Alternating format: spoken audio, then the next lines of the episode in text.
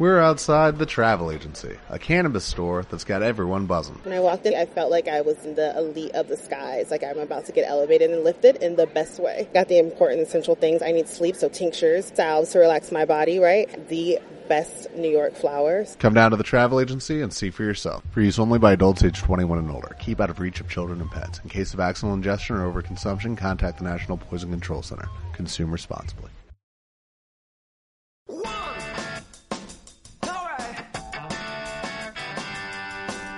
Estás escuchando Mood Valiente, el podcast en el que platicamos el cómo y qué hemos hecho para vivir la vida sin miedo. Nos ha pasado lo que a ti y queremos compartirlo contigo.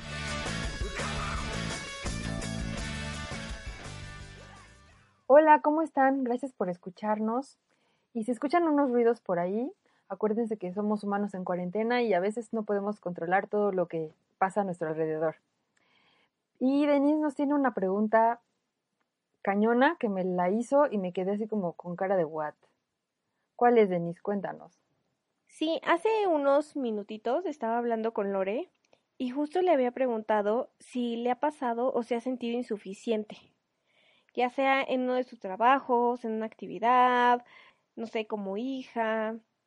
Yo siento que, que esa sensación es cuando nos consideramos que, que no somos como completamente aptos o no tenemos las características necesarias para desempeñarnos en algún papel. Como un rol. Exacto, en algún rol más bien, para ser lo suficientemente adecuadas y valoradas y queridas. Entonces, no sé si a ti te ha pasado, Lore, que te sientes así, como insuficiente. Me hiciste pensar mucho. Realmente pensé mucho porque me di cuenta que yo no me siento insuficiente, sino me siento inadecuada. Se escucha muy raro, pero me, he sentido como un bicho raro, no sé, con mi outfit extravagante y todos como... Y yo de, oh my god, ¿qué estoy haciendo aquí? ¿No? Ajá. Em, y, pero, pero yo creo que de, de, la insuficiencia, de, ser, de sentirte insuficiente a inadecuado, tiene, comparten lo mismo, que es que los humanos valoramos mucho la aceptación de los demás. O sea, siempre buscamos que los demás no nos rechacen. Y cuando eso pasa, híjole, es una marca terrible en nuestra psique. y es de las huellas de la infancia más fuertes, el rechazo. Y pues a todos nos ha pasado, o sea, seamos de la, del nivel socioeconómico que seamos, seamos eh, en el lugar donde vivamos, en el lugar donde estemos, todos hemos pasado por algún rechazo, ¿no? Alguna vez. Y, y todos tenemos nuestro talón de Aquiles, todos tenemos nuestro, donde más nos duele, ¿no? Y es porque en la infancia seguramente hubo una búsqueda de validación de la mamá o actualmente de la pareja, del jefe o del trabajo, porque no pertenecer a una tribu es peligroso, o sea, es un, es un peligro de supervivencia biológico, de nuestros antepasados, de nuestra memoria inconsciente, no pertenecer. Entonces, por eso siempre buscamos ese pertenecer, ¿no? Y pues eso, eso encontré. no, pero está padre, Lore, que, que me digas que, por ejemplo, a ti te ha pasado, pero el sentirte eso, más bien inadecuada, diferente, ¿no? O sea, porque, como tú dices, los dos tienen una raíz como en común, que es el miedo al rechazo. Eh, uno sería el miedo a que me rechacen por ser diferente y el otro sería como el miedo que me rechacen porque no soy como suficientemente buena como para estar con ese grupo de gente o con esa tribu, como tú dirías, ¿no? Entonces, por ejemplo, ¿a ti en qué momentos te ha pasado que te sientes así? Fíjate que me vino a la mente cuando comencé a trabajar en un trabajo que me encantaba, o sea, eh, de interiorista, pero aparte me pedían hacer cosas administrativas, como llevar eh, muy firme un proceso, como una cadena de, de, actividades para que tuvieran un resultado a tiempo, ¿no? Tiempo y forma.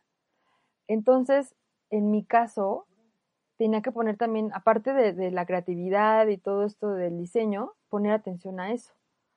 Y al principio, híjole, era patas para arriba. O sea, mis clientes de pronto me llamaban y decían, oye, es que no me llegó eh, la lámpara, ¿no? O no me llegó el sillón. Y yo decía, híjole, no inventes, no empaqué el sillón o no le dije al bodeguero que lo bajara a tiempo para que los de envío lo pudieran mandar, ¿no?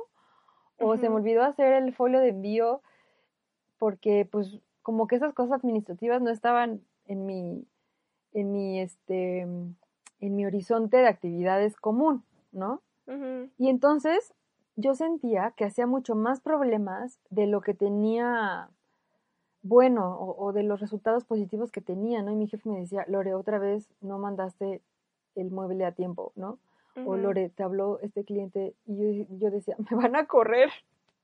o sea, sí, sí, daba buenos resultados este, a la tienda y, con los clientes también me querían, pero al principio era como, tengo muchos problemas y lo sentía como problemas gratis, así como, ¿qué necesidad tengo yo de tener tantos problemas?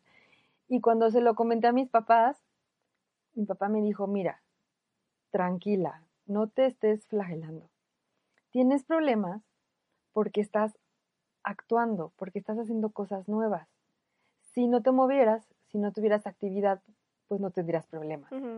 Entonces, pon atención a qué son las cosas que te hacen falta para que pongas atención a eso, a ver como qué solución puedes hacer para que esos problemas ya no sean problemas. Y él me lo pintó como un reto, así, velo como un reto. Es algo nuevo, tienes que ponerte las pilas, busca una solución y entonces aprende de eso. Y bueno, como por arte de magia, o sea, me empecé a organizar porque me di cuenta que era un problema de organización, de, esta cosa nueva que hacía, y ya, santo remedio. ¿Tú en qué momento te has sentido insuficiente? Fíjate, Lore, que el, momento que más recuerdo fue justo algo similar, también en el aspecto laboral, pero fue con mi primer trabajo formal. O sea, cuando yo estuve en la carrera tuve algo, un, un par de prácticas, estuve en algunas como proyectos, y después, en cuanto me graduó o eso, este, y termino mis prácticas, empiezo un proyecto de emprendimiento. Entonces, ser, tu jefa es muy diferente a trabajar para alguien más. Entonces, justo cuando yo busco mi primer trabajo, no, yo me sentía, o sea, de verdad, la persona más como menos preparada más bien menos preparada, la persona que como que venía casi casi de otro planeta y no conocía nada, o sea, yo decía, ¿y si me preguntan y qué me van a decir? Y si sienten que no sé nada porque pues nunca había estado en otra empresa y entonces y bla bla bla, ¿no? Entonces, a mí me daba mucho mucho miedo hasta el simple hecho de ir a una entrevista. Mm. Yo sentía que, que no iba a dar el, el ancho y que todos me iban a, a batear. Entonces ya llegó un punto donde me sentía tan así que justo también en mi caso como, como a ti, eh, también mi papá me aconsejó, ¿no? Y entonces él de una película de, creo que es El hombre en llamas o algo así, eh, hay una frase donde le dicen a la el protagonista que es entrenada. Entonces él, desde ahí, desde que vi esa película, siempre me decía a mí. Entonces cuando yo me sentía mal, siempre me, me recordaba y me decía, ¿es que eres entrenada o no? Y yo, pues sí. ¿Y no hiciste una carrera y esto? Pues sí.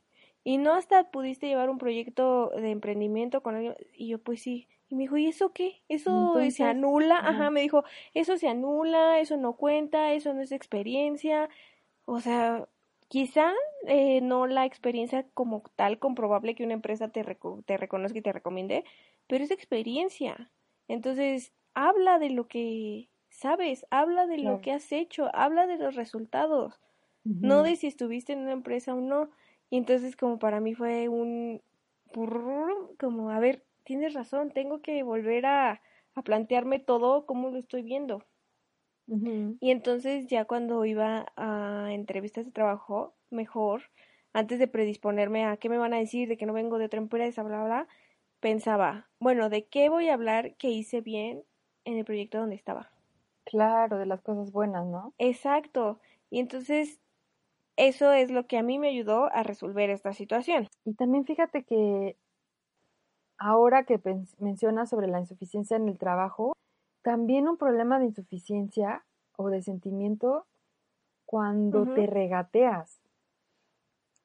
Cuando te piden un trabajo de freelance y tú te bajas el precio, ¿no?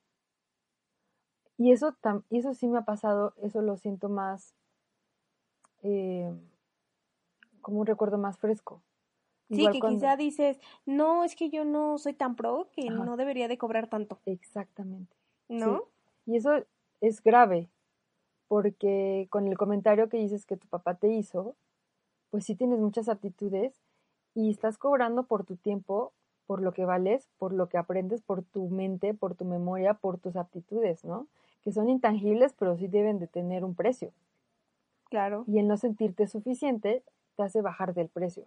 Y obviamente, pues está muy mal, ¿no? Y creo que esto es un problema de freelance, muchas veces.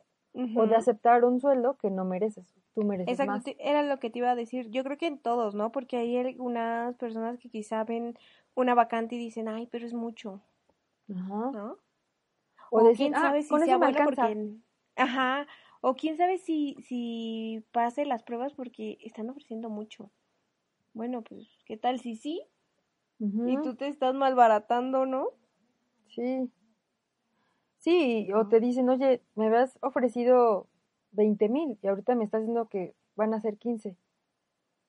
Ay, pues es que así es el puesto. No, pero pues mi trabajo cuesta, ¿no? Y tener como valor de decirle a tu jefe o al de recursos humanos o al cliente, no, o sea, esto ya estaba negociado y lo que podemos hacer es que me pagas el pago en tres o, o hagas el pago en dos, pero ese es el precio que acordamos desde un principio, sin miedo a que te digan, ¿sabes qué? Ya no quiero, ¿no? Sin miedo al rechazo. Y, y sin sentirte chiquito. De, ay, no, bueno, ya me dijo que mejor así, pues sí, ya, porque ¿cómo le voy a cobrar más? ¿O cómo voy a pedir más? No, pues claro, o sea, te estás cobrando experiencia, conocimientos, este, no sé, cosas que no, usualmente minimizamos. Sí, siento que ese, eso, la verdad, en mi experiencia, sí me ha sido dificilón superar. Ahora, seguramente tú también tienes algunos como, como acciones que me explicabas de cómo has ido superando o resolviendo esta sensación, ya sea la de, de no ser apto o quizá también la que sientes que tú dices de no ser como adecuado. ¿Tú qué has hecho para solucionarlo en no solo en el aspecto laboral, sino en toda tu vida? Pues mira, primero yo creo es no centrarte en el sentimiento de que eres insuficiente o de que estás fallando, sino ver la solución. O sea, poner tu energía en resolverlo. Como esa vez dije, a ver, ya. O sea, me voy a dejar de pensar que tengo mil problemas y qué tengo que hacer. Y ahí fue cuando descubrí que era un problema de organización. Entonces, con el simple hecho de hacer una libreta, como haciendo una bitácora de qué vendía, a quién vendía, eh, qué tenía que hacer después en, en cada proceso administrativo, era como lo resolví. Y también me ayudó eso de hacer la bitácora porque, por ejemplo, en mis días de descanso, mis compañeras podían ver en qué parte del proceso estaba mi venta o mi asesoría y ellas podían darle seguimiento. Entonces ya podía yo delegar o podía, podían ellas apoyarme en el proceso y no estar como súper angustiada porque yo no estaba ese día, porque yo descansé, ¿no? Entonces fue mucho más fácil eso. Fíjate que yo lo que he hecho para superar como esa sensación es anotar cualidades o aptitudes. Yo les recomendaría hacer una lista de 15 cualidades y 15 aptitudes, es decir, 15 aspectos físicos. qué padre. Sí, ¿verdad? 15 aspectos físicos que tengas buenos. ¿Por qué? Porque te detienes a observarte. De verdad. Y porque hay veces que dices, ay, no, estoy para el perro y mira, y soy fea por todos lados. No, a ver, siéntate y analiza y ve, o sea, ay, puede ser que digas, oye, tengo una piel muy bonita. Oye, mi cabello. Oye, esto. Entonces, primero, por ejemplo, 15 cosas físicas y luego 15 aptitudes, es decir, o características de tu personalidad soy una persona muy alegre, soy una persona, no sé, hasta puntual. Bueno, hay otras personas que no lo, no lo son, ¿no? Entonces, el que te detengas a ver en qué eres bueno, eh, qué cosas tienes bellas, qué cosas puedes aportar, qué todo eso te ayuda también a reconocer tu valor. Claro, hace Entonces- gráficas en Excel. Que- Eventualmente oye, voy a ocupar esa, esa aptitud. Sí, sí, sí. Entonces, a mí lo que me ayudó muchísimo es eso, reconocer mis logros, por muy pequeños que sean, ¿no? Entonces, por ejemplo, para mí, en el aspecto profesional que les platicaba, para mí era como muy normal, ah, pues sí, pues es que tuve un proyecto de emprendimiento. Y ah, pues sí, pues me titulé. Y ah, pues sí, hice prácticas aquí, pero pues no cualquier persona. Cada uno tenemos nuestros retos, y no porque una carrera te haga más o menos, o trabajar en un lugar te haga más o menos, sino que todos tenemos retos, y al superarlos, pues es un logro, y entonces hay que reconocerlos y también hay que darles como importancia. ¿Y quién mejor que nadie que te reconozcas a ti misma lo que has logrado, ¿no? Exacto. Entonces, ese, por ejemplo, es uno también que me ha funcionado muchísimo, sobre todo en el aspecto profesional. Y también lo que me, me han recomendado también terapeutas o así, la gente es, identifica en qué momentos te, te sientes así. A mí, por ejemplo, este sentimiento de insuficiencia me pasaba mucho antes con el aspecto laboral, mucho. Entonces hasta mi papá se burlaba, me dijo, es que siempre cada vez que es una entrevista es- viene este sentimiento de ahorita ya no, pero antes sí, ¿no? Y entonces es no nada, no nada más como hacerte la idea de, ah, sí, ya, yo soy una persona que me pongo nerviosa en las entrevistas. No, o sea, pensar, bueno, ¿y por qué? ¿Por qué me Claro. da miedo? ¿Qué me da miedo que me pregunten? ¿Qué me da miedo que me di, o sea, que me digan que no? Bueno, pues siempre está esa posibilidad. Y hay veces que, que ni siquiera vemos las cosas fríamente, porque alguna vez también me pasó que le decía a mi papá, oye, ¿y si no me dan el puesto, y me dijo, pues si no te dan el puesto, no solamente puede ser porque no seas buena.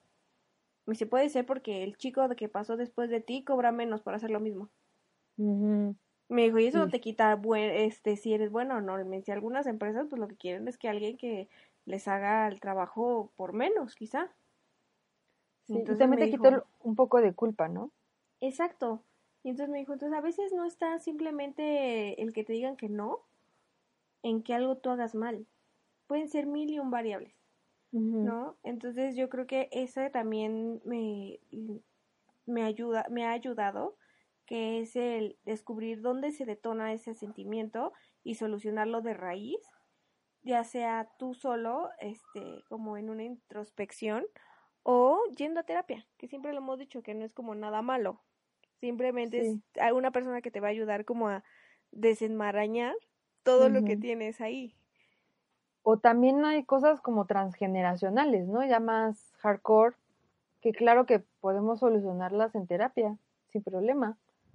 Tal vez tomará más tiempo, pero, Claro que sí. pero de Y hay yo creo que también sería bueno como no ocultarlo, ¿no? Cuando nos llegamos a, sentar, a sentir así. Porque yo hay veces que me he dado cuenta que hay personas que lo callan y ya cuando tú les comentas, ay, es que a mí me da como este medito, ay, sí, a mí Mm. también. Sí, siempre hablar funciona, ¿no? Como dice el dicho, a quien más confianza le tengas, claro que funciona abrir tu corazón con alguien y que te escuche y que también, o sea, escuchar otro punto de vista, otra experiencia sirve muchísimo. Así es. No te sientes solo, ves que otra persona también eh, coge del mismo pie y puede dar otra solución, ¿no? Sí, y ya también justo no te pasa que te sientes así como, ay, solo a mí me pasa esto y así, ¿no? Y bueno, Lore, nosotros ya platicamos qué es lo que hemos hecho o qué es lo que nos ha servido para como minimizar esa sensación. Pero obviamente siempre tenemos como nuestro nuestra partecita del capítulo donde damos recomendaciones. En esta ocasión, ¿qué recomendaciones puedes dar? Mira que hay un libro que se llama Ámate como si tu vida dependiera de ello. Y el autor es Kamal Ravikant. Y es un libro muy chiquito, de ochenta y piquito hojas. Ujú, Y, y- y el título me hace pensar que sí es súper necesario que para vivir te ames con locura. Y tiene unos ejercicios, pues a mí se me hicieron muy simpáticos, pero de verdad que, que funcionan. Pueden ser también cursis, pero funcionan. Y aquí se recomiendan puras cosas que funcionan. Claro. Y el ejercicio es mirarte al espejo, ver un ojo, verte un ojo o, o verte los dos, pero, o sea, no verte las cejas, ni verte la nariz, ni verte el cabello, verte a los ojos y decirte, te amo. No me amo, no en primera persona, sino decirlo en segunda persona, porque es como si vieras a otra persona, pero eres a ti misma. ¿no? Entonces decirte te amo y repetirlo diez veces, y miren, cuando lo hagan, porque ahorita que diga esto van a decir, esta aclaración que, pero no, la aclaración es, háganlo viéndolo las 10 veces a los ojos, porque empiezas a, bueno, a mí me pasó que me empezaba como a desconcentrar, o sea, me decía, te amo, y ya veía mi nariz, y ya veía el librero, y ya veía, y seguía diciendo te amo sin verme. No, el punto es aquí que las 10 veces te la digas viéndote a los ojos, porque también hay una situación de conexiones neuronales cuando ves a la gente a los ojos. O sea, cuando, cuando alguien te ve a los ojos, Den, y te dice te amo, o te dice algo, te lo dice de verdad. Y te mueve todo por dentro, ¿no? Exactamente. Entonces, el objetivo de esto es que te muevas a ti mismo por dentro y veas qué pasa. Al principio tal vez te dé sentimiento, o te dé alegría, o te dé risa. Ve, ve qué pasa. Y lo hagas también un hábito. O sea, diario que te vayas a, a lavar los dientes o antes de acostarte, te digas y te vas al espejo, ¿no? Y, y veas cómo, cómo cambia tu vida por decirte diez veces te amo al espejo, mirándote a los ojos. Y otra recomendación es que súper, eh, podría pensar como girly o como en secreto o como alocadamente, Ajá. agarres tu labial rojo o rosa y El pongas en tu espejo, ajá, y pongas en tu espejo, soy suficiente. Porque así, poco a poco, todos los días, con los 10 te quiero y te amos, y, el, y leer soy suficiente, vas a empezar a sobarte esas heriditas de la infancia que tienes. Y ya no vas a necesitar que otros te acepten como eres o que otros te hagan sentir suficiente, sino que tú solo vas a hacer que ese huequito, que ese vasito se llene. Te vas a reafirmar tu- esa idea, ¿no? Exacto. Y con tu mismo amor propio vas a sentirte suficiente, porque así como tú solo te haces pedazos diciéndote, seguramente no me aceptaron el trabajo porque no sé Excel, o seguramente fue porque lo que sea, Ajá. así con esa manipulación propia Sí, sí, hacia sí. lo negativo, te vas a ir cambiando hacia lo positivo. Y es muy bonito. Me gusta, me gusta mucho ese consejo, se me hace padre. Y, y fíjate que yo lo que le recomendaría también sería algo, algo similar, algo que nos haga eh, poner de forma tangible este reconocimiento y obligarnos a vernos, ¿no? Entonces yo le, por ejemplo, le explicaba a Lore que a mí se me hace buena idea, por ejemplo, si no te sientes bonita, llevar algo, no tiene que ser a fuerza un labial o algo así, hasta puede ser un bálsamo para labios, ¿no? Algo que es sin color. Entonces, cada vez que te empieces a sentir así, ponte un poquito, porque usualmente, ¿qué hacemos? Ponértelo así como automáticamente y sin pensar. No, póntelo y póntelo viéndote al espejo. Y entonces piensa, ay, qué bonito, qué bonita soy, bla, bla, bla. Y entonces te obligas, te obligas a, a verte, a reconocerte, a empezar a encontrar cualidades. Quizá, si obviamente usas ese bálsamo es porque hace algo bonito, ¿no? O ese labial, se te ve bien. Entonces ya con el O te labial, hace un bien a tu piel, que también es algo lindo, hacerte un bien, ¿no? exacto, ¿no? Y quizá ya tus labios entonces ya se ven humectados y puedes decir, qué bonitos labios. Y eso ya te va a permitir después decir, ay, qué bonita me veo hoy, o qué bonito, o sea, es como obligarte, ¿no? Y ponerlo en una acción. En el aspecto profesional podríamos, por ejemplo, en esos momentos en que te sientas como que eres que súper fracasado en lo que quieras, bueno, ¿por qué no le echas una vista a tu cédula profesional? A Claro. a tu tarjeta de presentación. O sea, hacer algo que te, hacer una acción que te recuerde lo bueno que eres, ¿no? Lo, lo fregón que eres, Ajá. Lo, lo pro que eres, los, los logros que has tenido, ¿no? Quizás este paso estaría un poco más relacionado, quizá un poquito, no sé, tú dime, Lore, que sabes más del asunto, algo más como de psicomagia, como ponerlo en una acción. Claro, es un acto simbólico, ¿no? Exacto. Que, por ejemplo, si para mí ponerme los labios rojos, para mí, significa sentirme empoderada, y en un momento me siento tristona, entonces me pinto los labios para sentirme empoderada y recordar que soy poderosa, ¿no? Algo así. Y no te los tienes que pintar de rojo solamente porque es una ocasión especial o para ver a alguien. No, si a ti te hacen sentir guapísima, en este caso empoderada, quizá exitosa, no sé, póntelo. Para tú en ese momento sentirte así, transformarte. Claro. Entonces, eso yo lo recomendaría. Y también eh, algo que, que, es una como recomendación que, que hacen algunos terapeutas es preguntarle a personas cercanas, unas cinco, por ejemplo, cinco eh, personas como a las que más confianza le tengas, como justo decías, eh, cualidades que ven en ti, en qué te consideran bueno, mm, eh, qué, se les hace lo más bonito de ti. ¿Por qué? Porque eso te hace mm, notar que si tú no encuentras esas cualidades, porque tú estás siendo realmente cruel contigo. O estás como en el problema, así envuelto en la burbuja problemática y no, y no lo puedes ver, ¿no? Exacto. Y si las, y las otras personas lo ven. Claro. Muy, muy, fácil. Muy fácil, exacto. Entonces, ¿por qué? Te, ¿No? Y quizá también te ayuda a encontrar áreas de oportunidad, ¿no? En que, a descubrir en qué, a qué te puedes dedicar a descubrir este quizá qué destacar de tu físico, a descubrir qué aptitudes poner hasta en tu currículum, ¿no? Sí, me hiciste recordar un ejercicio que hice alguna vez con un, en un curso de emprendimiento y también en una sesión de coaching. Y esa, esa pregunta igual era de ¿para qué soy bueno? Que le preguntara a alguien de mi familia, o sea, un familiar, una amiga y alguien de mi trabajo. O sea, de sectores diferentes, la misma pregunta. Para tener distintas perspectivas. el resultado es bonito. Exactamente, sí. Y estuvo muy bonito, muy enriquecedor. Sí, creo que es un buen ejercicio, que te ayuda también a, darte cuenta si estás siendo como muy rudo contigo. Pero bueno, estas son mis recomendaciones, Lore. Esperamos que les sean de utilidad y que pongan en práctica uno o todos los consejos que les damos. Recuerden que queremos escucharlos y saber sus opiniones, así que no se olviden de dejar sus comentarios en Instagram y nos vemos en el siguiente capítulo. Bye bye.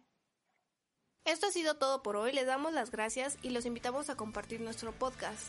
También a que le den like a nuestra cuenta de Instagram, Mood Valiente, y que nos dejen sus comentarios y sugerencias de temas que les gustaría que abordemos. Muchas gracias y los esperamos en nuestro próximo capítulo. Bye bye.